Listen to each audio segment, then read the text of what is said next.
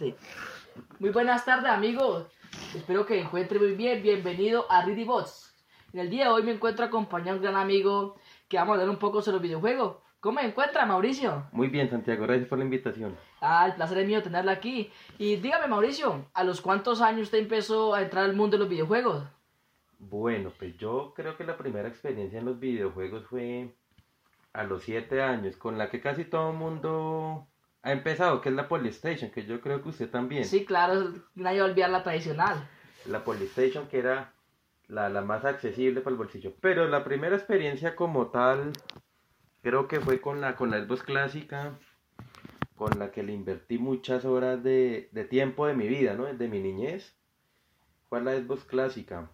Eso digamos que yo tendría unos 9, 10 años. No, pues claro, es que desde un principio...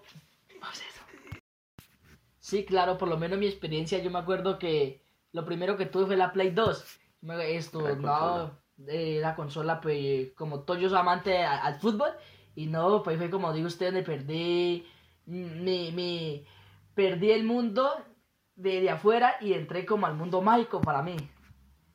Y pues, dígame para usted, ¿cuál es su saga preferida? Pues Santiago, yo creo que en sagas, de pronto yo creo que a GTA, en mi niñez porque jugué mucho GTA 3, GTA San Andreas, y actualmente me gusta mucho Assassin's Creed. Me parece que aunque la gente no le gusta, dice que es repetitivo, me gusta mucho Assassin's Creed. ¿Y usted qué opina de las nuevas consolas que han salido? La, el Xbox One y todo eso que ha... Y usted, Mauricio, que yo lo conozco y sé que es un gran jugador, ¿qué opina de las nuevas consolas? El Xbox Series C y la consola Play 5.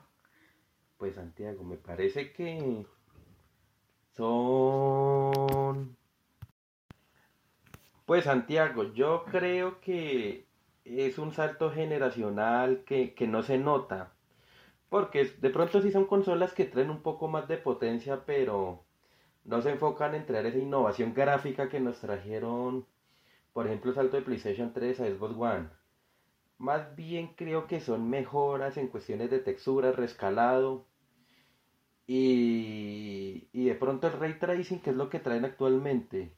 Eso es lo que yo veo, pero pues no le veo un gran salto como de pronto en generaciones anteriores, de Sí. la Xbox clásica a la 360 o de la 360 a la One. Claro, ah, claro. No, yo pues quiero que, nos dé un su punto de vista esto para todos los jóvenes y todas las demás personas que nos miran y están a diario. ¿Qué consejo le puede dar? Porque mucha gente dice que los videojuegos es una atracción maluca, que eso es tontada. ¿Usted qué, qué le puede decir? Que sí, que la gente de los videojuegos, que es malo para los niños hoy en día o no. Como gran jugador que tú eres, ¿qué nos puede decir? ¿Qué, qué reflexión nos deja el día de hoy? Bueno, yo en reflexión les digo que los videojuegos no dañan a nadie, ¿no? Sino que es que uno tiene que saberlos llevar. Porque igualmente las películas no vuelven asesino a nadie.